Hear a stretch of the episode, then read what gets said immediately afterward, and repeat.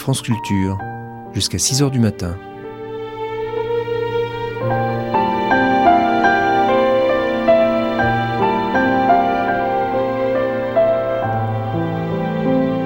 France Culture la nuit, une mémoire radiophonique.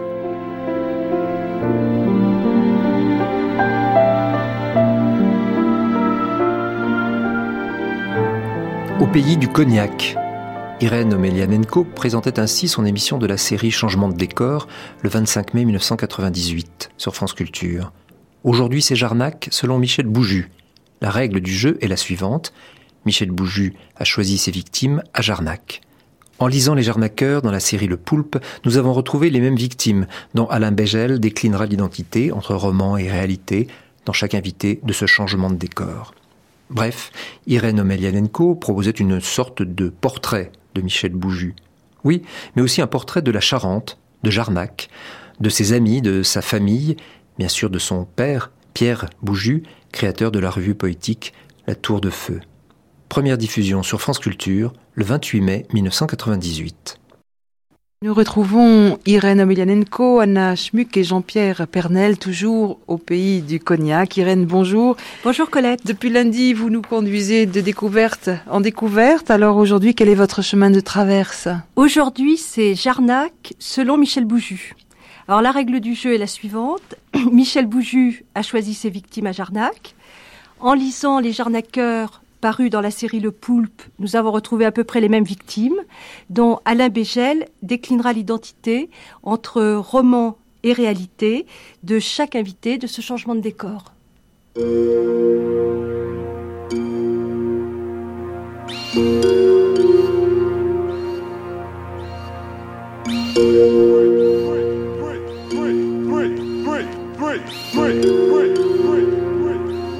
Changement de décor.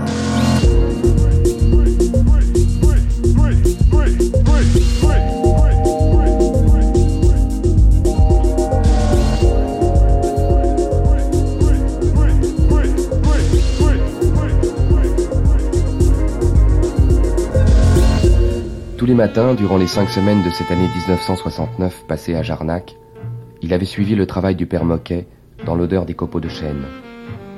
Il lui en était resté dans l'oreille tous les sons qui accompagnent la fabrication d'une futaille, et aussi le nom des outils. La doloire, la coulombe, l'assaut, le cuistre. Les après-midi étaient consacrés à la pêche à la ligne dans la Charente, ou aux balades à vélo sur les petites routes qui musardent. Au goûter, il dévorait les tartines de beurre saupoudré de chocolat que lui préparait Madame Moquet. En bref, le bonheur de Jarnac restait fiché dans la mémoire du poulpe. On aurait avoir des atomes crochus, sans doute. Moi, je ne sais pas comment ça s'est produit, je peux pas vous l'expliquer. Hein. Ça s'est produit, bon, on était copains, on était copains, et puis ça s'est poursuivi par la suite, quoi. On a été d'abord à leur complémentaire, euh, puis ma foi, bah, on a continué. On a fait partie après. Lui, il est parti au collège après sa troisième, il a dû partir au collège à Cognac. Moi, je suis rentré en apprentissage ici à Jarnac. Et on s'est fréquenté parce qu'on faisait partie amicale, l'amicale là avec des anciens élèves. Alors là, on s'est retrouvés qu'on a fait du théâtre ensemble. On a lui, lui était plutôt musicien. C'était un, bon batteur de. À la batterie, il se défendait pas trop mal. Les seuls accrochages qu'on avait, c'est peut-être des fois au point de vue, euh, disons, politique. Bon, pour moi, Michel Bouju, c'était un, un, bon copain, mais c'était un bourgeois, ça faisait partie des, des bourgeois de Jarnac, quoi. bon, mais c'est sa papa, quoi. Oui, c'était un peu ça, c'était un peu ça, mais ça me gênait pas. Dans l'amitié, ça me gênait pas. Mmh. Et qu'est-ce que vous faisiez ensemble quand vous étiez gamin? Qu'est-ce qu'on fait quand on est à Jarnac, qu'on est euh, ben, je, je, ne me vois pas en me promenant avec lui dans Jarnac. Je me vois surtout chez lui. Chez lui, on allait, puisque son père avait une tonnellerie, quoi, puis il vendait des futailles, et des fers et, des fers et futailles, et je me souviens chez lui, ça, alors là, oui, j'ai un bon souvenir, euh, on allait jouer, on regardait les poissons de son père, puis son père euh, fait des grands bassins avec euh, plein de poissons dedans. Et je me souviens de ça, puis je me souviens qu'une fois, on avait organisé une représentation théâtrale, là, chez lui, là, dans, dans le grenier, au-dessus des ateliers de son père. Et on appelait ça le cirque des trois Romano. Puis euh, finalement, on s'est perdu de vue pendant les, les, années que moi je suis parti. Je suis parti comme douanier à la frontière belge là. Bon, je l'ai pas revu. Je l'ai revu finalement que pour l'enterrement de son papa en 92 ou 93. Alors on a renoué des liens. Et on s'est retrouvés quand on a Pour moi, c'est un ami, parce que c'est un type qui. Et puis, bah, il m'a un petit peu fait plaisir. Il a, disons qu'au point de vue. Euh, il s'est rapproché un petit peu de, mes, opinions. Euh, moi, j'étais de parents, euh, j'étais de parents communistes. mon frère aîné était, secrétaire fédéral du Parti communiste. Et alors que c'était pas du tout les, les, opinions de Michel Bouju. disons que lui a évolué, mais moi aussi je ne suis plus rouge comme je l'ai été. je ne colle plus d'affiches comme je l'ai fait il y a quelques années. Bon, Vous avez pris deux chemins tout à fait différents. Lui, maintenant, il a. Ah, totalement. Lui, il a réussi sa vie. Bon, bah, enfin, je pense qu'il a réussi ce qu'il voulait faire. Euh, j'espère pour mm. lui. Hein. Moi, par contre, euh, je suis resté un peu en chemin, quoi. Mm. Il en faut. Hein. Alors, Michel Bouju vous a mis en fait dans une situation très embarrassante en vous proposant de participer à cette émission parce que c'est terriblement difficile de parler de l'amitié parce que c'est effectivement c'est d'un ordre de quelque chose de d'abord de personnel et en plus de très dur à décrire. Alors moi j'ai un petit peu envie de retourner la situation. Est-ce qu'il y a une question puisque Michel Bouju là vous entend, on est en direct à la radio. Est-ce qu'il y a une question que vous avez envie de lui poser ou un sujet dont vous aimeriez l'entendre parler? Non, je voudrais lui demander pourquoi il m'a choisi moi. Pourquoi il vous, a, vous l'avez choisi? Sacré Riquet, parce que Henri Benoît, c'est Riquet moi. On, l'appelait comme ça quand il était gamin, quand nous étions gamins, et moi j'ai continué, et je suis sans doute un des derniers à l'appeler Riquet. Je sens que ça lui fait plaisir quand je l'appelle comme ça, mais je le fais sans, sans démagogie. Eh ben pourquoi j'ai pourquoi je t'ai choisi, Riquet? Alors je m'adresse à toi. Euh, ben parce que tu es mon plus vieux copain, l'un de mes deux plus vieux copains, voilà, de Jarnac. Et ça ne s'oublie pas. Et on ne sait, évidemment, il y a eu de longues périodes dans la vie. Euh, moi, j'ai quitté Jarnac assez, assez tôt et on s'est perdu de vue. Mais en fait, euh, on a, cette, cette amitié d'enfant est toujours restée en moi. Et quand je suis revenu plus régulièrement à Jarnac ces dernières années, ben effectivement, ben Riquet, je l'ai revu, tout simplement. On a, on a bu des coups ensemble, on a déjeuné ensemble, on s'est promené ensemble, on a évoqué euh, notre, notre, notre enfance l'idée, par exemple, ce qu'il qui racontait là tout de suite, le, ce cirque qu'on avait créé. Les trois Romano. Ah, les trois Romano. Ben, C'était un cirque qu'on que, qu'on avait organisé avec d'autres d'autres copains. On était cinq ou six, je pense, en tout. Et ça se passait dans le grenier, l'immense grenier de mon père, qui se trouvait dans un chai qui, hélas, il y a peu de euh, temps, s'est effondré euh, lamentablement. Euh, bon, un vrai désastre, un désastre, une catastrophe intime mais une catastrophe quand même. Et là, on s'est énormément amusé ensemble. Je crois qu'on a pris notre première cuite ensemble, d'ailleurs. Chose qui ne s'oublie pas. Pas. Pas enfant, hein. On n'était pas précoce comme ça à cette époque. Non, mais jeunes gens, disons. Et pourtant, ce Jarnac, à un moment, je pense que vous l'avez quitté avec joie. Oui, un moment, euh, effectivement. C'était quand même très pesant pour moi. Euh, la, la, maison de mes parents, qui est, qui est magnifique, euh, est quand même entouré de très hauts murs, n'est-ce pas? Et alors on est très protégé derrière, derrière ces hauts murs, mais on est un petit peu asphyxié aussi. Et effectivement, un moment est venu où j'ai voulu voler de mes propres ailes, bien évidemment, aller voir ailleurs, euh, me faire voir ailleurs, euh, voir un peu le monde, tout simplement. Et bon, et voilà, c'est ce que j'ai fait, et, sans rupture avec ma famille d'ailleurs. Parce que si je suis aujourd'hui devenu ce que je suis, journaliste, écrivain, euh, évidemment, je sens bien, et je ne me cache pas une seconde, tout ce que je dois à mon père, évidemment, à travers tout, tout ce qu'il m'a donné, tout ce qu'il m'a fait découvrir, lui et ses amis. C'est encore plus merveilleux parce qu'il y avait lui, mon père, qui était présent, et puis il y avait quand même ce passage d'amis, de poètes de la Tour de Feu, sa revue.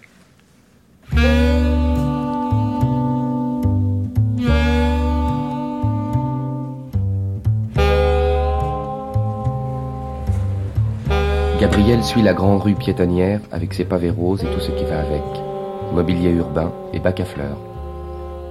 Au bar-hôtel du commerce qui affiche complet, le patron lui conseille de chercher une chambre chez l'habitant. Tournu, libraire place de l'église, prend parfois des pensionnaires. Gabriel se souvient de la place à cause de la pâtisserie où les éclairs au chocolat étaient deux fois plus gros qu'ailleurs et si fondants. Il jette un œil en passant aux boutiques de souvenirs qui ont envahi les deux côtés de la rue esprit de clocher, culte de la personnalité et petit commerce réunis. Tous les objets rituels sont là, à l'effigie du fils le plus illustre de Jarnac. Bustes, vaisselle, t-shirts, briquets, foulards, photos, cassettes vidéo. Tout pour les touristes pieux et les pèlerins militants. Un peu plus loin, c'est un marchand de spiritueux qui propose sous étiquette illustrée son cognac du président et son pinot du père François. Place de l'église, il pousse la porte à clochette grêle de la librairie Tournu Occasion. Oh. Un septuagénaire s'avance du fond de sa boutique, alerte et souriant. Bien, rentrez, je vous en prie, dans mon souk. Hein rentrez dans mon souk. Vous savez, hein, on dit tellement de choses de moi qu'on finit par prendre hein, que je suis euh, omniscient, que je connais beaucoup de choses et tout et tout, qui n'est pas tout à fait vrai, même si c'est pas aussi tout à fait faux. hein. Ben, Au bénéfice de l'âge, c'est vrai que j'arrive maintenant à avoir un peu d'expérience dans certains domaines, mais j'ai tellement à apprendre. J'apprends tous les jours. J'apprends tous les jours. Et il est vrai que euh, maintenant que je, je suis en retraite, que je travaille en dilettante, euh, j'y prends beaucoup plus de plaisir encore que quand j'étais dans l'obligation de travailler pour euh, aider ma famille et tout.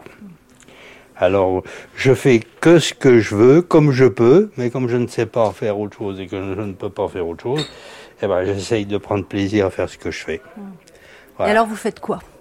Eh ben, je fais, comme vous le voyez, de, de la bouquinerie, de, parce que j'ose pas appeler ça de la librairie. Bien que libraire professionnel, étant donné que je suis d'une famille de libraires, j'ai une formation de libraire, j'ai toujours vécu dans la librairie, j'ai l'amour du livre. euh, voilà. Alors, euh, je me suis spécialisé un peu dans le régionalisme et l'histoire, parce que c'est ce que je préfère, et puis parce que ça me limite un petit peu plus aussi dans, dans les domaines, disons, de prospection. Alors quand par hasard euh, je peux, au hasard des bourses, brocantes, euh, ventes, etc., euh, faire une bonne prise, c'est-à-dire trouver un vieux livre, bah, je suis content comme un dieu. hein. Et quelquefois j'en fais profiter des clients qui me remercient à leur façon. Par exemple, j'ai eu un client illustre dont on parle souvent à l'heure actuelle, qui était François Mitterrand, président de la République, qui m'honorait de sa visite dans ma modeste boutique là. Eh bien, je me serais jamais permis de parler littérature avec un homme comme lui, parce qu'il était beaucoup plus érudit que moi. Et même dans le domaine qui est le mien, c'est-à-dire le régionalisme et l'histoire, eh bien, il avait, disons, une documentation et, disons, une collection de livres que pour les pâtés, c'était pas facile. hein. Nous bornions à parler, disons, de ce qui l'intéressait à titre de curiosité, c'est-à-dire euh, euh, la petite histoire de Jarnac. Et puis alors, la vie des, des anciens de Jarnac. Il aimait beaucoup ça. Sa famille était une grande famille qui connaissait ou qui était connue de tous les Jarnaquais. Alors, euh, bah, ma foi, il n'avait pas perdu tout contact avec eux parce que c'était ses attaches euh, viscérales, ça. Alors, il aimait bien qu'on lui en parle. Et il prenait quelquefois des nouvelles de telle ou telle personne ou de telle ou telle famille, plus nommément, comme ça. Voilà. Par contre, il avait une particularité, je m'excuse, j'en termine avec Non, non, le sujet de François Mitterrand, parce que bon, bah, c'est après tout un Jarnaquais comme les autres. hein. Il aimait beaucoup Jarnac. Il avait ses habitudes, même chez les gens qu'il fréquentait ici, pour ne pas être importuné par éventuellement les gens qui auraient pu rentrer dans le magasin ou quoi. Il regardait, il avait vite fait de voir s'il y avait quelque chose de nouveau de changer dans la boutique ou quoi, et il venait s'installer là. Et ce fauteuil qui est là, il a été baptisé le fauteuil du président parce que c'est là qu'il s'asseyait. Alors, bon, depuis il a vocation, il est là, Il va devenir un jour un fauteuil historique. Et Charnac, a, dans ce domaine, moi, qui est le mien, là, le domaine du livre, il a la chance d'avoir eu toujours des écrivains. Jarnac est un lieu où souffle l'esprit, a-t-on dit, et je crois que c'est vrai. Je crois que c'est vrai. Jarnac a eu des grands écrivains, parmi les anciens comme parmi les contemporains. hein. Euh, vous pouvez, dans les anciens, citer des gens comme Burgot Desmarais, qui étaient des grands érudits, qui étaient des philologues, qui étaient des gens euh, assez particuliers, comme des grands littérateurs, même dans la littérature contemporaine, tels que euh, tous les de la main, qui ne sont pas négligeables, et Claude Roy, notamment, bien d'autres qui sont euh, plus près de, encore, tels que Roger Noël Meyer, Jean-Marie Creusot, j'en passe, et puis, et puis, moi, je, me dois quand même de dire qu'il y a eu aussi Pierre Bouget, parce que c'était mon ami. Alors celui-là, il avait vocation à être poète. Il a pratiqué ça toute sa vie. Moi, euh, c'était un ami discret, hein, et je le voyais pratiquement tous les jours. Lui aussi, il se passer comme moi en ville avec son vélo. Et il passait simplement pour dire bonjour. Et cet homme-là, il a vécu pour son idéal. Il a vécu pour sa poésie toute sa vie. Et il a le mérite d'avoir porté une revue à bout de bras pendant 50 ans au moins.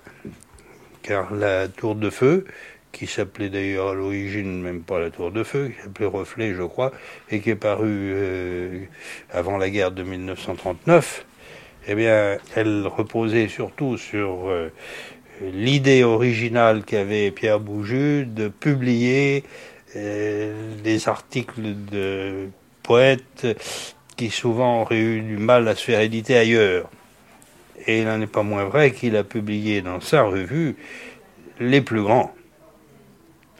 Il a publié aussi bien Miatlev que Claude Roy, que tous les plus grands écrivains ou, poètes du moment. Et cette revue, elle a existé bah, jusqu'à il y a une dizaine d'années, où est paru le dernier numéro, hein, qui était resté en panne, le 150e numéro.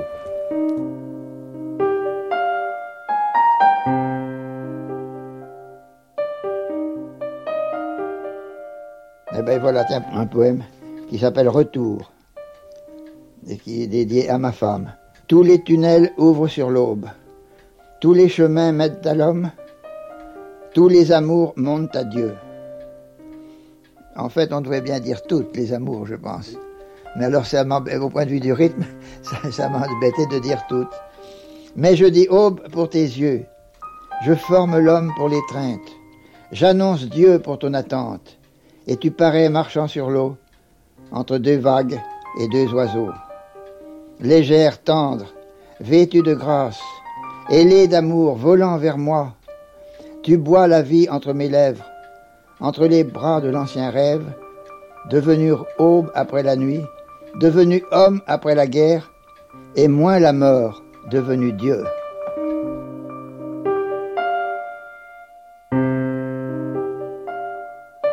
Madame Bouju, moi je suis très émue d'être de retour ici, dans cette maison, et de vous, de vous revoir. Et j'aurais. Est-ce que vous nous raconteriez comment vous aviez rencontré votre mari? Donc lui habitait ici, dans cette maison où il est né, d'ailleurs, dans cette maison. Et moi, j'habitais un peu plus loin, après le champ de foire. Donc, je passais, euh, j'allais encore, j'allais au collège, et je passais donc quatre fois par jour devant ce mais J'avais jamais remarqué rien du tout, ni cette maison, ni rien. Alors, lui, depuis, dit, oh, mais moi, je te voyais passer. et, savez, alors, parce qu'il est quand même pas mal plus âgé que moi, mais on allait, euh, il y avait à ce moment-là, il y avait des balles, qui, plus maintenant, vous savez, le bal de la Croix-Rouge, le bal des pompiers, où moi j'adorais danser et où j'allais, on s'est rencontrés là, simplement, et puis forcément petit à petit, on, on se retrouvait là, bien entendu. J'ai travaillé pendant un an à la maison Courvoisier. Alors bon, il venait m'attendre à la sortie et on avait des rendez-vous dans le parc. Voilà. Comme ça. Et ensuite, on s'est mariés en 39, en juin 39. Et il est parti le 3 septembre 39. On est donc restés trois mois simplement mariés. J'attendais Michel, mais à ce moment même, je ne savais pas quand il est parti. Et il l'a connu cinq ans après. Michel avait cinq ans, presque cinq ans. Quand il l'a connu, évidemment, ça n'a pas été tout seul. C'est arrivé. Il, son père, c'était quoi? Une photo, un monsieur sur une image, c'est tout. Alors il lui disait même va-t'en, va-t'en, retourne en Allemagne. Il était forcément un petit peu jaloux, mais enfin ça s'est très vite arrangé. Et ensuite ils se sont très bien entendus et ça a été, ça a été très bien quoi. Et alors, quand vous avez épousé ce mari, vous épousiez un tonnelier, vous épousiez déjà un poète, vous saviez déjà dans quel... Euh, oui, oh, bah, poète surtout, parce que sa tonnelier, bien sûr, il était tonnelier, son grand-père était tonnelier, donc... Euh, mais enfin, au point de vue tonnelier manuel, peut-être il a fait deux vues dans sa vie, c'est d'ailleurs ce qu'il disait, hein. alors il était beaucoup plus euh, poète, et oui... Mm. Et oui, il me parlait beaucoup de poésie déjà à cette époque. Euh, quand je l'ai rencontré, c'était le moment de la parution du numéro sur Supervielle. Et alors, euh, pour que je l'achète, pour que je m'abonne, etc. Et puis petit à petit, vous avez vu arriver chez vous euh, bah, tout un monde littéraire. Ah bah, il y a eu Miatlev, surtout. Adrien Miatlev, que Pierre aimait beaucoup et grand poète évidemment, qui était alors un personnage extraordinaire. Mm. Il est beaucoup venu, même alors euh, en dehors de, des congrès, euh, à la maison. Là, il est venu en ami, il est venu. Euh, et ça, c'était toujours très, très agréable. il était très agréable à recevoir. Quoique, évidemment, un peu trop porté sur l'alcool. Eh oui, eh oui.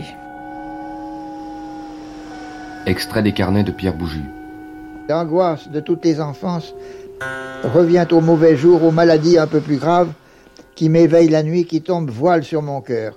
Et je sais que la bête est là, allongée à l'affût, m'observant d'un œil entr'ouvert dans un angle de mon sommeil.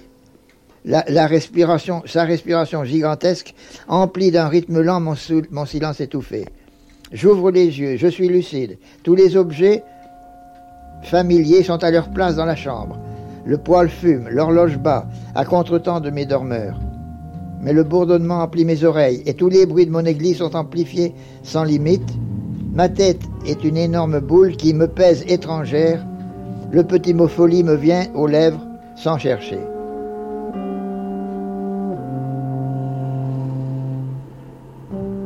Au moment de la désertion de Michel aussi, euh, c'était quand même euh, pas rien. Oui, c'était un petit scandale. Pas vraiment quand même, c'est pas vraiment scandale, mais enfin, beaucoup de gens euh, pas nous ont tourné le dos, mais l'ont fait sentir, quoi, bien sûr. D'ailleurs, euh, mais ça, on ne s'y attendait pas, enfin, il n'y était pour rien. Oui, il avait pas poussé son fils euh, ben non, non, non, jamais, non, puisqu'il faisait son service militaire quand même. Il n'était pas objecteur de conscience. Il faisait son service militaire. Mais alors, il, la guerre d'Algérie, non, je ne vais pas aller tuer des gens. Il faut dire que son grand-père, le père de Pierre, est mort à la guerre de, de 14. Lui, Pierre, prisonnier pendant cinq ans. Alors, lui-même maintenant, ne voulant pas. Euh, recommencer et tout. Enfin bon, alors là. Vous avez souffert de ça Ah oui, moi oui, parce que quand même, c'était l'inconnu total. à ce moment-là, on savait pas du tout, du tout oui, ce qu'il allait faire, où il allait aller, et puis alors, euh, pas pouvoir revenir en France. La coupure absolue, c'est ça. alors oui, moi là, oh là, oui, j'ai beaucoup pleuré à ce moment-là et était très malheureuse, et d'ailleurs Pierre aussi. Et puis alors il y avait cette petite, la toute petite, qui avait un an, un peu plus d'un an. Et oui. Alors vous, Marianne, vous êtes la petite à laquelle Madame Bouchu faisait allusion. Je suis la petite fille. Oui. Et vous avez pris sur vos épaules de transmettre la mémoire de ce grand-père, j'ai l'impression. Je ne sais pas exactement de quoi c'est parti, mais je pense que Michel et moi, aussi bien, enfin sentimentalement, on voulait pas que ça disparaisse. Tout ce qu'il avait construit, son bureau qui est un lieu tout de même magnifique et, euh, donc il y a quelqu'un d'autre dans l'histoire qui s'est mouillé qui, était un ami de mon grand-père qui s'appelle Daniel Briolet qui est un universitaire, qui avait fait un colloque il y a peut-être une dizaine d'années à Jarnac sur la poésie sur la Tour de Feu. Et donc il a dit, faut monter une association, et c'est parti un petit peu de lui. Donc on fait une semaine ou une quinzaine poétique au mois de juin. Justement, ma grand-mère parlait de Mietlef et les enfants des collèges, là j'avais tenu cette année, c'était un rêve depuis longtemps, à faire un atelier poème découpage. Vous savez, poème découpage, c'est-à-dire qu'on coupe dans les journaux et on se... Bon. Et c'est génial ce qu'ils ont fait. Des quatrièmes et des sixièmes, c'est très très bien. Donc ça, ça sera dans cette expo. Et puis j'ai demandé aussi des textes originaux à des gens, à des anciens de la Tour de Feu, ou pas de la Tour de Feu, ou des amis de la poésie, de faire un texte original pour cette expo. Et j'avais demandé au départ sur un support original. Il y a un poète qui est le maire de Guyancourt, qui s'appelle Roland Nados, qui m'a fait un, immense poème sur Serpillière. Serpillière et Torchon. Voilà. On peut peut-être aller voir le lieu de la future expo. Tout à fait.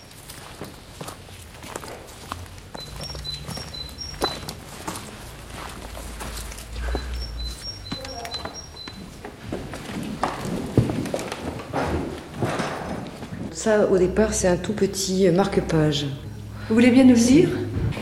Et puis alors, ce texte dit Amis, n'écoutez plus les fanatiques, car la poésie est déclarée, un seul mot d'ordre, soyez heureux, la paix commence. Signé L'appel de Jarnac, la tour de feu.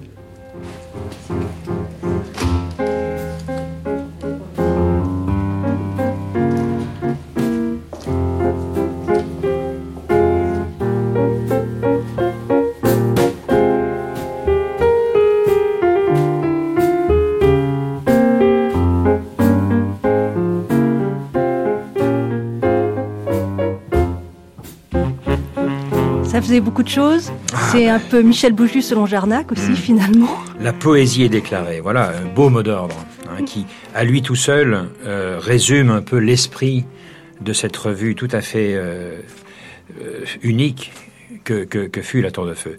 Mais pour moi, évidemment, c'est très particulier, parce que moi, je, je, je mon métier, je l'exerce aussi à la radio, mais je parle des autres. Et là, brusquement, tout me revient. Tout me revient en, pleine, en pleine figure. l'intimité, ma famille, entendre la voix de mon père lisant un poème ou feuilletant un de ses, un de ses carnets, un de ses journaux de bord qu'il a tenu toute sa vie, ma mère racontant euh, euh, son flirt avec mon père quand, elle, quand ils allaient danser le, le dimanche au bord de l'eau dans les guinguettes. Euh, c'est oui, c'est tout à fait, c'est tout à fait émouvant, bien entendu pour moi. Et, ma mère évoquant aussi une chose qui était importante dans ma vie, bien évidemment, puisque c'était une rupture qui est par rapport à la guerre d'Algérie, effectivement. Euh, ma désertion, c'est le mot qui convient, qui est un mot lourd parfois, mais que je revendique tout à fait. Et bien entendu que mon père ne m'avait pas incité à déserter. Il était contre la guerre d'Algérie, comme j'étais contre, moi, de mon côté, bien évidemment. Mais un père n'incite pas son fils à déserter, c'est un acte trop grave, évidemment. N'empêche que j'ai été nourri quand même, dans mon enfance, dans mon adolescence surtout, par l'antimilitarisme, par la, haine de la guerre, effectivement. Un grand-père mort en 14, un père prisonnier pendant euh, quatre ans et demi en Autriche, une guerre infâme, qui était cette guerre euh, coloniale de la guerre d'Algérie. Euh, j'ai quand même été, j'étais à bonne école, je dirais. Mon père même, c'est euh, même mon père a même été euh, condamné, pas condamné, mais enfin il y a eu un, une tentative de, procès parce qu'il avait écrit un poème pour glorifier son fils, enfin l'acte de son fils, qui était presque gênant pour moi d'une certaine façon, parce que moi je l'avais fait, j'ai pris cette décision effectivement pour des raisons politiques, pour des raisons de morale personnelle. Euh, donc oui, j'étais quand même, j'étais, je suis le digne fils de mon père, et alors que le, fait qu'effectivement un certain nombre de Jarnaquais qui étaient hostiles à mon père ont été encore plus hostiles après l'acte du fils. Vous êtes resté éloigné de Jarnac combien de temps à ce moment-là? Ben là, là j'ai, je suis resté éloigné, je suis resté en exil, c'est le mot qui convient, pendant, euh, pendant sept ans. Hmm. Et puis un jour, il y a eu une amnistie. De Gaulle voulait tourner la page de l'Algérie. Il y avait d'autres dessins comme on dit, en tête. Donc il fallait tourner la page de l'Algérie et amnistier. Mm. Amnistier surtout, évidemment, les gens les plus nombreux qui étaient ceux de, l'autre bord, de l'OAS en particulier, mais aussi évidemment il ne, il ne pouvait pas amnistier les uns sans amnistier les autres. Voilà, donc j'ai été de ce, de ce wagon-là, effectivement, et j'ai pu revenir en France, après avoir vécu certains périples en Europe et en particulier avoir vécu en Suisse. Et quand vous êtes revenu à Jarnac, euh, ça s'est passé comment? Ben, effectivement, j'ai bien, senti de la part d'un certain nombre de gens, et ça ne m'a nullement surpris, euh, de l'hostilité. Bien sûr, un, déserteur, c'est un traître à sa patrie. hein. Mais je dois dire que c'était quand même plutôt des exceptions, ceux qui me faisaient franchement la gueule ou qui, me tournaient le dos. C'est arrivé, bien évidemment, y compris certains camarades d'école, euh, aux yeux de qui j'étais devenu le- l'ennemi, d'une certaine façon. Mais de manière plus générale, si je veux être tout à fait honnête, c'est vrai qu'il y a eu un accueil aussi très chaleureux de, de- beaucoup, beaucoup de gens. Ma famille, bon, évidemment, là, et, euh, mais des gens plus, plus éloignés, d'autres amis d'enfance, euh, Riquet Beno, par exemple, qui disait tout à l'heure que nous n'avions pas les mêmes idées politiques quand nous étions adolescents. Lui était, sa famille d'abord, et lui avait suivi d'une certaine façon le mouvement euh, communiste dans ces années-là. Je ne l'étais pas. Moi, mon, mon père était social-démocrate, SFIO, ça s'appelait le, le- hein, le Parti socialiste de l'époque. J'étais quand même euh, un peu compagnon de route des communistes dans mon adolescence. hein. Il faut bien l'avouer. Sans avoir adhéré, mais je l'avoue, et je Mm. n'en ai aucune espèce de regret.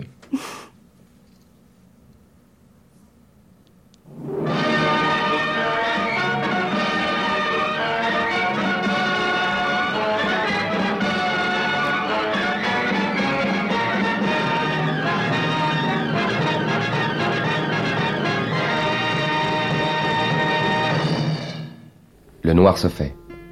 Ça s'appelle Viennent les jours de Serge Roulet. Le commentaire est dit par Jean de Sailly, avec accompagnement à la guitare, façon veillée des chaumières. Mais les plans sont superbes. Les travaux et les jours sous le ciel de Saintonge, les vendanges en automne, les châtaignes en hiver, la taille de la vigne au printemps et les moissons de l'été. Une belle payse en robe Vichy passe la piquette au moissonneur. Il se trouve que faisant des recherches à la Bibliothèque nationale, j'avais trouvé un, livre d'heures, c'est-à-dire un, livre de prière, mais qui était illustré de petites vignettes euh, représentant les, mois de l'année. C'était assez classique. C'était une espèce d'almanach euh, euh, où on représentait toujours une, une image symbolique d'un mois de l'année. Et j'ai pensé que ça serait amusant de faire un parallèle entre ce qui se passait au Moyen Âge et ce qui se passait maintenant. Et, donc, ce qui, a dû intéresser Michel Bouju, c'est qu'en fait, maintenant, euh, c'est devenu presque un film ethnographique parce que après, euh, dans les années euh, dites Pompidou, la France s'est mise à évoluer très vite. La campagne a beaucoup changé et je dois dire que maintenant, il serait plus difficile de faire un parallèle entre la, vie du Moyen Âge et, la vie des agriculteurs de maintenant. Alors voilà, donc le, film, ce sont 12, 12 petites séquences euh, qui représentent euh, un mois de l'année. Par exemple, euh, Après le 25 de mai, dégelé, la vigne est sauvée. Il a plu ni trop ni pas assez. Les grands travaux vont commencer. À la foire aux bestiaux, c'est un cheval qu'il me faut. Alors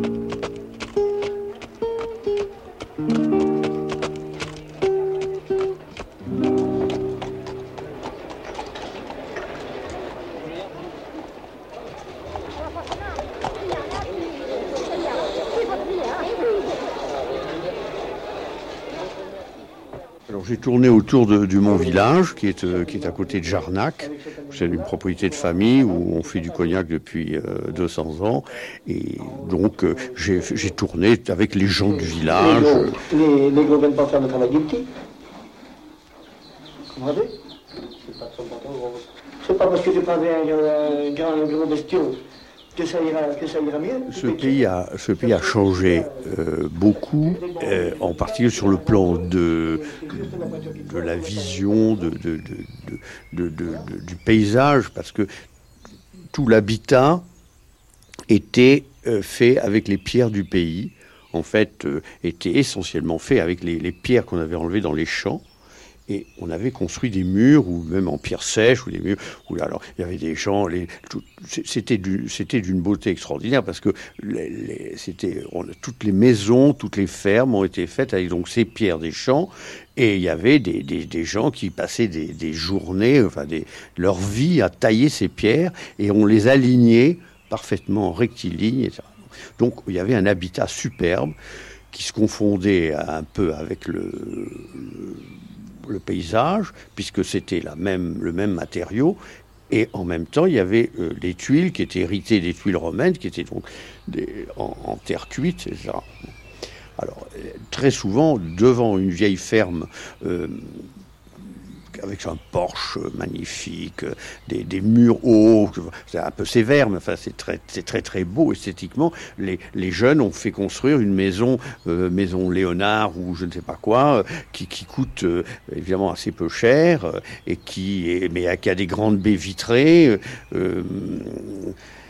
Tandis que dans ces anciennes maisons, évidemment, il y avait des fenêtres petites, des murs très épais, mais qui sont très très agréables. Moi, personnellement, j'ai gardé une ferme comme ça, où j'ai habité euh, pendant longtemps. Maintenant, c'est mon fils qui habite. Mais j'ai beaucoup aimé euh, euh cet habitat. Alors, sur le plan de, du paysage en général, la, Charente est, belle. Elle est, elle est, restée belle, mais elle, je sais, elle est très abîmée donc, par ses constructions. Euh, je ne parle pas de, maintenant des, silos, des, énormes bâtiments faits par des maisons de cognac. Euh, mais le paysage est, beau, le paysage est, ondulé. Euh, il y avait beaucoup de peupliers, des peupliers d'ornement. Ce sont les peupliers longs mais on les a aussi supprimés petit à petit parce que hum, ils n'apportent, ils ne sont pas productifs d'un bois intéressant. Alors donc ces peupliers qui faisaient une ligne euh, verticale dans le paysage, euh, alors que le sol était tracé de lignes euh, horizontales, ça peut être très très beau. Alors il, en existe encore, surtout le long, le long des rivières.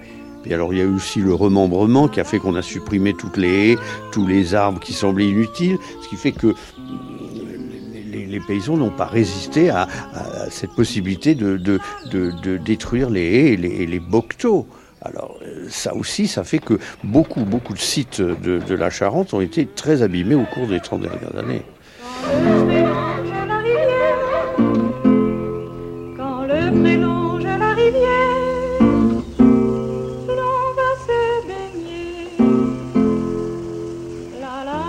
Alors pour ce changement de décor euh, en Charente, particulièrement à Jarnac, mais finalement là on bouge puisque Serge Roulet il est de Foussignac.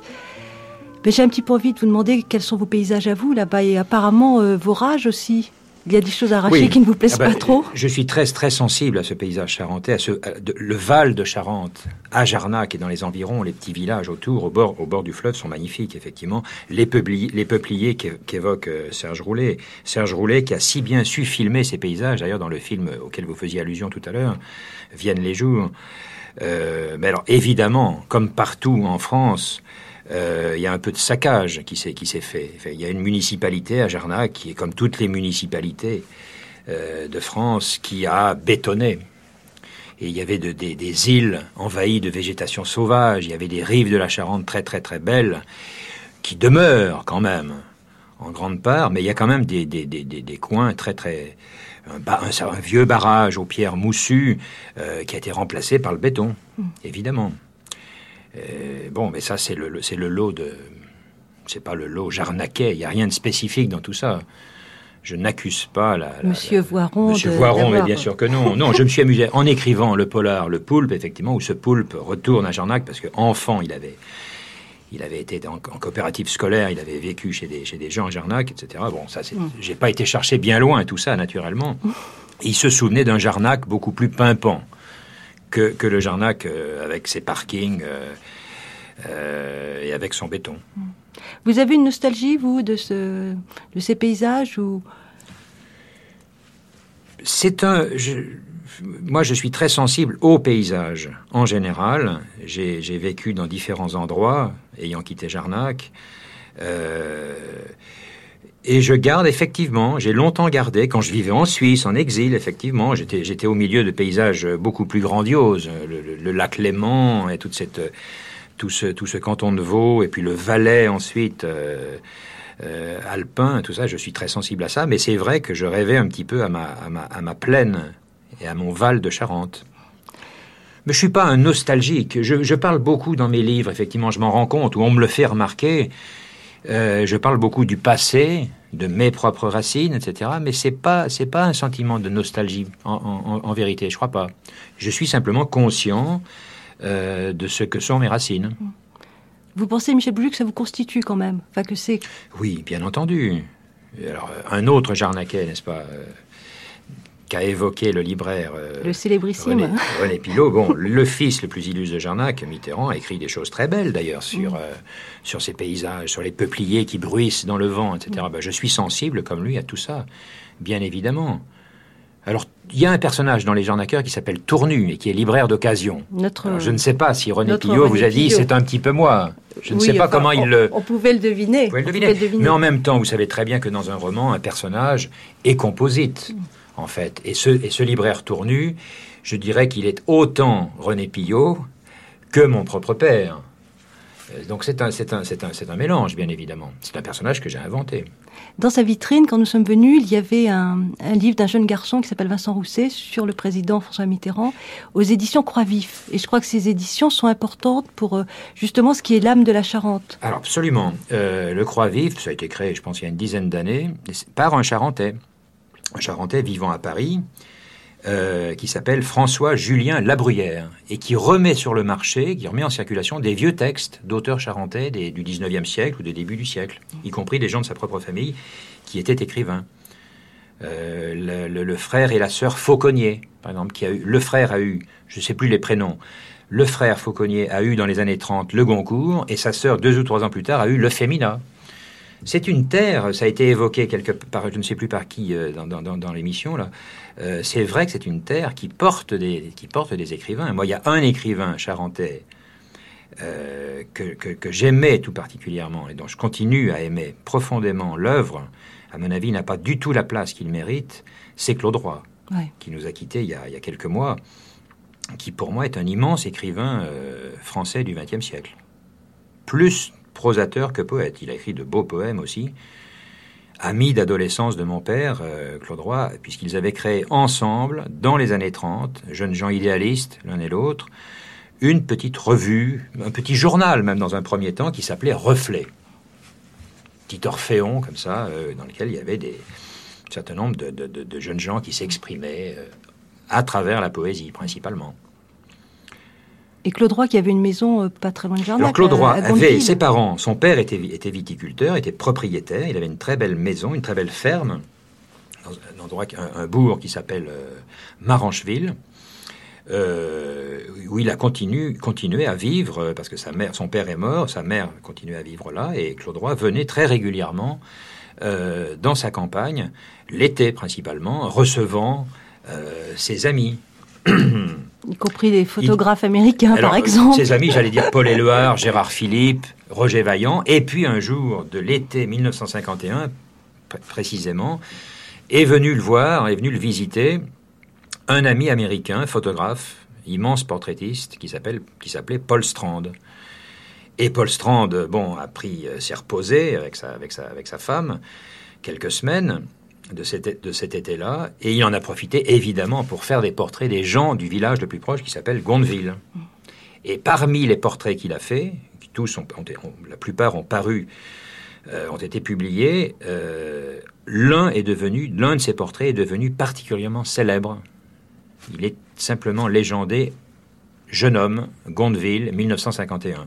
Et moi, j'ai découvert ce livre il y a une vingtaine d'années, un peu plus même, probablement, dans un livre qui s'appelle La France de profil, texte de Claude Roy, photo de Paul Strand, et j'ai été littéralement saisi par le regard de ce jeune homme. Et de ce jour, effectivement, ce regard que lance ce jeune homme de colère, de rébellion, euh, m'a toujours suivi. Et j'avais l'idée d'en faire quelque chose un jour. Et la première approche que j'ai que j'ai pu faire de cette photo, c'est grâce à une productrice de France Culture qui est Colette Fellous, euh, qui m'a dit, et je, parlais de ça, je lui ai parlé de ça un jour, elle m'a dit, mais voilà, c'est une enquête à faire, et j'ai fait l'enquête pour les nuits magnétiques. Et j'ai fini par retrouver le jeune homme, 40, presque 50 ans après. J'étais en paix avec moi-même, parce que ça y est, j'avais été au bout de ma, de ma recherche et de ma démarche, servi par la chance, puisque j'avais fini par le retrouver. Et à ma grande surprise, ça ne, ça ne m'a pas suffi. C'est-à-dire que quelques années, quelques peut-être un an et demi ou deux ans après l'émission dont je parle, est, est, né petit à petit un livre. Oui, qui s'appelle Le jeune homme en colère. Alors forcément, moi. Chez Arléa pour les curieux. Eh ben oui, oui, oui, oui. Euh, la photo, c'est le jeune homme. Le livre, lui, c'est le jeune homme en colère. C'est une, une précision que je donne.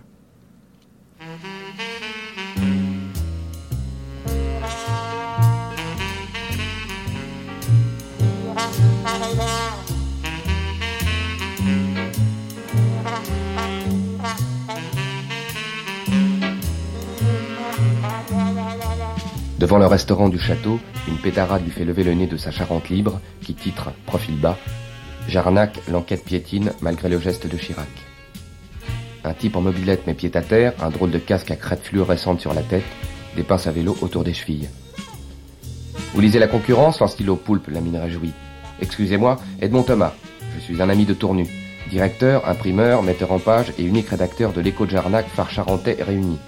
Je vous invite Ça me ferait plaisir. Le patron du restaurant nous installe à une petite table ronde. Le poulpe se décide pour le grillon charentais sur son lit d'oseille et puis pour la matelote d'anguille à la fourrasine. Edmond Thomas opte pour une douzaine de marraines.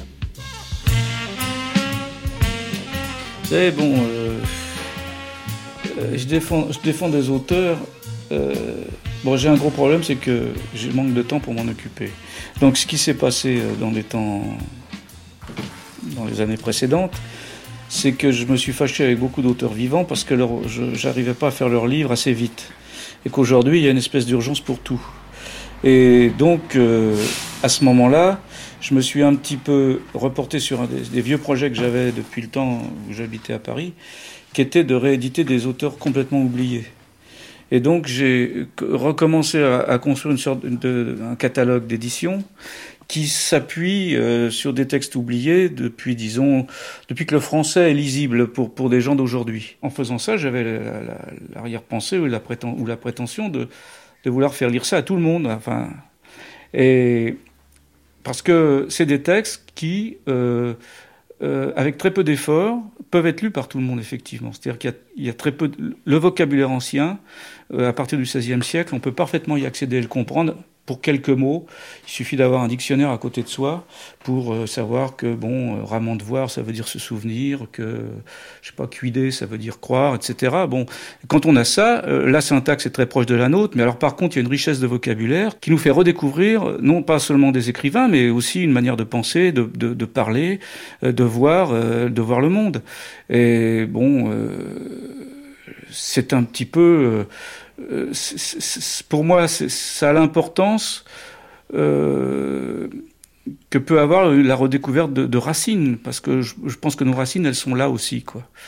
Et voilà, donc euh, j'ai commencé donc à 4-5 ans à construire un catalogue que j'ai appelé la petite librairie du 19e siècle, parce que c'est, oui, je me suis Tout à l'heure, je suis parti euh, dans une autre direction. Le 19e siècle a le premier redécouvert tous ces textes anciens d'une façon euh, extrêmement profonde, euh, en établissant des éditions en général qui sont ni de la bibliophilie ni du livre ordinaire, mais quelque chose entre les deux, qui sont des livres à petit tirage imprimés sur des sur des papiers extrêmement résistants au temps et qui donc aujourd'hui peuvent être réimprimés en facsimilé assez aisément et donc euh, c'est des textes qui peuvent être réédités à un coût modeste, tout en leur donnant un aspect de, de beau livre, parce que, euh, je dirais, les gens du 19e ont, fait, ont fait une partie du travail, euh, la plus grande partie du travail avant nous. Et vous faites des grands tirages? Non, alors je fais des, des, tout petits tirages qui évoluent entre 2 et 400 exemplaires, quelquefois un peu plus, mais pas beaucoup plus, 500, pour ces textes anciens. J'ai fait des tirages plus importants pour des, des romans contemporains, euh, notamment euh, de pays du Nord, de, l'Europe, euh, ou pour des, auteurs vivants. mais pour ces textes anciens, la librairie de neuf se méfie de ça. C'est des livres qui n'attirent pas les libraires, alors que quand ils les ont en ils les vendent. donc j'ai un petit circuit de vente à travers les librairies, quelques librairies de livres anciens. Mais bon, ce qui est le plus facile à diffuser aujourd'hui, malgré tout, c'est des, livres à images. par exemple, j'ai fait une danse macabre de la, fin du XVe siècle. Bon, j'ai vendu tout le tirage. Par contre, je réédite deux volumes de 400 pages d'un un seigneur de Chaulière qui, au XVIe siècle, a fait une sorte de tableau de la société du, temps, qui est un, livre très vivant, euh, drôle par endroits, très critique sur les sur sur tous les les corps de les corps sociaux comme les avocats, les médecins, etc. Et bon, ça ça part très très difficilement quoi. Et là, c'est pas une question de prix parce que c'est des livres qui une danse macabre, c'est pas pour citer des chiffres, mais une danse macabre vendu, je sais pas, 180 francs, je la vends, et puis, alors que ça fait 60 pages, mais il y a des images qui sont magnifiques, mais il y, a, des, bois gravés qui sont reproduits. Par contre, un livre de texte de 400 pages au même prix, je le vends pas. Donc, euh, il y a aussi aujourd'hui une sorte de, désintérêt quand même euh, pour, euh, pour les gens ont peur d'avoir du mal à le lire. Alors bon, je sais pas vous vous, lire mon catalogue. Hein. J'ai pas tous les bouquins en tête, mais bon, les raisons qu'on a d'éditer des livres tiennent quelquefois aussi à leurs défauts, je dirais. Donc je prétends pas publier des chefs-d'œuvre, par contre. Quelques-uns sont des petits chefs-d'œuvre méconnus, mais euh, j'ai publié des livres qui sont pas des grands livres. Euh, j'ai publié des livres, mais, qui, par un de leurs aspects, euh, vous vont droit au cœur. Si bon, évidemment, il y a une certaine nécessité de vouloir se mettre dans la connivence et la complicité mais euh, c'est bon, c'est quelquefois parce que c'est mal fait, parce que c'est mal dit, que par le défaut, ça parle davantage. Et euh, je pense que euh, ce qui est quelquefois, bah, c'est démontré ça par l'engouement qu'il peut y avoir aujourd'hui, par exemple pour l'art brut. C'est pas des académiques, c'est pas, vous voyez ce que je veux dire. Donc il y a une sorte aussi d'art brut dans la littérature. Et il y a bon, je reçois beaucoup de manuscrits. Il y a quelques fois les, manuscrits qui m'intéressent, qui m'ont le plus intéressé ces dernières années et que j'ai pas forcément pu publier, euh, c'est quelquefois des manuscrits mal fichus, mais mais mais qui disaient quelque chose, quoi. Et euh, ça aurait été très dommage que ça soit remis euh, d'aplomb. Alors bon, on a on a des raisons complètement diverses de publier un texte par rapport à un autre. Enfin, pour moi, c'est comme ça. Je ne cherche pas, euh, comment dire, à, suivre une ligne. Je cherche à, être dépaysé par quelque chose qui, me fait entrer dans un univers qui n'est pas forcément le mien. Et quelquefois, ça l'est. Et ça l'est, ça l'est plus que c'est, plus encore mon univers que, je ne pouvais l'espérer. Alors évidemment, j'adhère aussi. Hein, mais euh, bon, vous avez des petits textes anciens comme ça qui sont délicieux. J'ai, j'ai redécouvert comme ça, j'en suis pas le découvreur, puisque au 19e, euh, il y, a eu quelqu'un pour le faire. J'avais redécouvert un petit texte euh, du, du 18e, réédité au 19e par un de ces éditeurs qui avait toujours des ennuis avec la censure, un type qui s'appelait Jules Gay, qui était une sorte de pauvre de l'époque, qui, passait régulièrement dans les tribunaux et qui avait fini par aller imprimer ses bouquins en Belgique et en Suisse, un peu comme, euh, comme Poulet Malassi. Et euh, ce type avait réédité un, petit, un petit texte érotique entre guillemets du, du 18e, écrit à la Bastille par un, curé qui s'appelait euh, l'abbé du Vernet. Et c'est un texte, c'est l'histoire de la, conquête d'une bigote par un gigolo de l'époque, uniquement à, base d'arguments bibliques. C'est un texte qui est d'une finesse étonnante, quoi. Bon, bah, à ma connaissance, jamais réédité depuis, euh, je sais pas, 1860. Donc ça, ça fait, c'est un bonheur de trouver ça.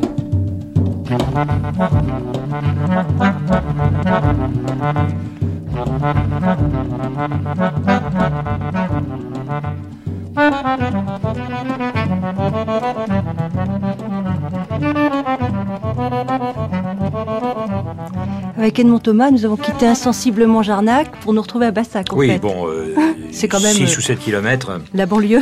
en amont de la, de la, du fleuve Charente. Bah, Edmond Thomas est un très cher ami et un éditeur magnifique qui va chercher, comme il le dit si bien d'ailleurs, ses, vieux textes, etc. Il cherche pas le succès en publiant, il cherche pas le best-seller, mais il va rechercher, il a le goût de ça, euh, des textes extrêmement savoureux. Et alors on prépare actuellement, là ça va paraître dans quelques semaines, un, livre euh, la correspondance de Gaston Chessac, qui parlait de l'art brut, auquel il est sensible comme je suis, suis sensible. Et donc, correspondance, les lettres adressées par Gaston Chessac dans les années 50, 60, euh, à mon père et à moi-même. Donc je crois que ça va faire un joli petit livre, avec évidemment des illustrations, de, de dessins de Chessac, de, de peintures de Chessac. Voilà, c'est mon travail le plus immédiat. Donc Edmond Thomas, euh, alors je lui ai rendu un petit, un petit, un petit coup de chapeau, coup de chapeau, un petit, un petit gag, un petit clin d'œil, voilà, dans le, dans le, dans le poulpe. Il y a un personnage qui s'appelle Edmond Thomas, qui est un peu éditeur, journaliste, etc. Donc c'est pas le vrai Edmond Thomas, c'en est un autre. Il est moins gourmand Edmond Thomas que ça? Edmond Thomas est si, si, si, Edmond Thomas est gourmand, bien sûr que si. C'est un homme de goût, donc euh, un homme qui va rechercher les vieux textes pleins plein de saveurs, forcément, qui sait aussi se tenir à table. Hmm. Alors tout à l'heure, vous me disiez que vous vouliez parler d'un sujet relatif à ce que disait Marianne. Euh, oui, alors ce que disait Marianne, ma fille, effectivement, par rapport à cette, ce, très beau travail qu'elle fait, euh, et que nous faisons à quelques-uns, euh, cette association Pierre des, amis de Pierre Bouju et de, la tour de, et de la Tour de Feu à Jarnac, dans les lieux mêmes, c'est-à-dire dans ce fameux bureau dit le KGB, qui a eu les honneurs un jour d'apostrophe de Pivot, où ils étaient venus filmer ce fameux Kajibi, où, mon père avait à la fois son commerce et son activité poétique, mm. c'est-à-dire un lieu tout à fait particulier. Quoi. Le commerce et la poésie qui, en général, euh, ne voisinent pas vraiment. Euh, et alors, donc, cette association Pierre Bouju, alors il va y avoir plein de manifestations pendant l'été. Donc, le, lieu, le, bureau en question sera ouvert aux, visites. Alors, il y a des expositions de photos, expositions de manuscrits, etc. Et puis, une soirée avec, euh, on va, où on va parler de la Tour de Feu. Euh, pas entre, nous, oui, bien sûr, entre les poètes vivants actuels qui ont, qui ont, collaboré autrefois à la Tour de Feu. Nous allons évoquer toute cette belle aventure poétique euh, avec des lectures de poèmes, etc. Moi, j'ai fait un petit film de montage à partir de films faits par un, des poètes de la Tour de Feu, qui s'appelle Jean Laurent, qui avait filmé plusieurs congrès de la Tour de Feu, c'est-à-dire les réunions des poètes de la Tour de Feu qui, qui se tenaient autour du 14 juillet chaque année. Alors là, il y a cinq ou six années successives, et j'ai fait un petit montage comme ça avec une musique et un, et un commentaire où, tout ça se met à, revivre. Donc c'est tout à fait modeste comme, euh, comme, euh, comme approche et comme construction, mais je crois que euh, je crois que ça évoque bien ce que fut cette, cette aventure poétique tout à fait, tout à fait rare. Moi, moi, j'en parle librement après coup, à beaucoup d'années après, j'en suis partie prenante évidemment, mais, mais je la vois aussi avec la distance comme quelque chose de, complètement unique. On ne peut pas imaginer que dans une petite ville comme Jarnac ait pu se tenir si longtemps, une bonne quarantaine d'années, cette activité poétique autour de mon père. Michel Bouju, l'émission touche à sa fin. Est-ce qu'il y a une chose dont vous vouliez parler avant que nous nous quittions? C'est une émission qui était bien construite, euh, donc un petit peu des méandres comme ça, comme la, comme la Charente, qui est un fleuve qui prend son temps, qui prend ses aises. Donc on a évoqué les paysages, effectivement, on a évoqué l'aventure poétique, mon père, ma famille. Euh, euh, donc le, le, on pouvait imaginer certaines réactions un peu hostiles par rapport à ce polar, mmh. euh, qui, comme tout polar, est une œuvre qui, qui, qui, se permet un certain nombre de choses, de dire un petit peu des choses ironiques. Euh, et en fait, à ma grande surprise, il y a eu une signature qui s'est tenue il y, a, deux mois à peu près à la bibliothèque de Jarnac, qui est un très beau lieu. Et euh, il y a eu un monde fou et des réactions euh, de gens qui avaient déjà lu le bouquin et d'autres qui s'apprêtaient à le lire, qui m'ont fait chaud au cœur. une espèce de compréhension l'enfant du pays n'était pas, n'était pas rejeté. On dit prophète en son, on n'est pas prophète en son pays. je ne sais pas ce que ça veut dire être prophète en son pays. Je ne joue pas au prophète. Je suis l'auteur d'un polar. Bon. Euh, mais ces réactions m'ont quand même fait plaisir parce qu'un polar, c'est pas non plus une écriture euh, complètement, complètement gratuite. Hein. On raconte pas n'importe quoi. Alors je me suis permis d'évidemment euh, un petit peu de mauvais goût, mais je pense que le mauvais goût, je, l'assume et je le revendique, et ça fait partie de la littérature policière, qui n'est pas une, littérature en dentelle, et mauvais goût principalement évidemment vis-à-vis encore une fois, du fils le plus illustre de Jarnac, François Mitterrand, puisque l'histoire tourne quand même autour du vol euh, d'une chose horrible que ce sont, que sont permis les gens. On a volé la dépouille de François Mitterrand. Imaginez-vous ça. Sur cette terreur, nous allons quitter, vous quitter. Changement de décor en Charente, vous écoutiez Jarnac selon Michel Bouju, avec à Jarnac Henri Benoît dit Riquet, René Pillot alias Étienne Tournu, Pierre Simone Marianne Bouju, à Foussignac Serge Roulet, à Bassac Edmond Thomas, à Paris, Michel Bouju à qui la SCAM vient de décerner son prix pour le jeune homme en colère. Documentation Patricia Taibou, Archivina Catel Denis, enregistrement et mixage Jean-Pierre Pernel, réalisation Anna Schmuck. Et pour finir, un tout petit bout de la recette du gigouri par Madame Pillot. Je suis une fille de la campagne et on tuait deux cochons par an. On faisait du gigouri. Le, gigouri, c'est un truc formidable. c'est fait avec plein de restes du cochon. Vous mettez là-dedans, euh, vous, vous, mettez les couanes, vous mettez, vous mettez énormément d'oignons. Alors là, des, de l'oignon, de l'oignon, de l'oignon, beaucoup d'oignons. Euh, vous mettez, bon, alors tous les os euh, qu'on fait bouillir et qu'on qu'on écharpe là, qu'on dépiote, oui. Et puis euh, vous mettez du sang, bien entendu, et vous faites cuire ça très longtemps, très longtemps, très longtemps, et ça fait un espèce de truc. Euh, on, fait, on fait bouillir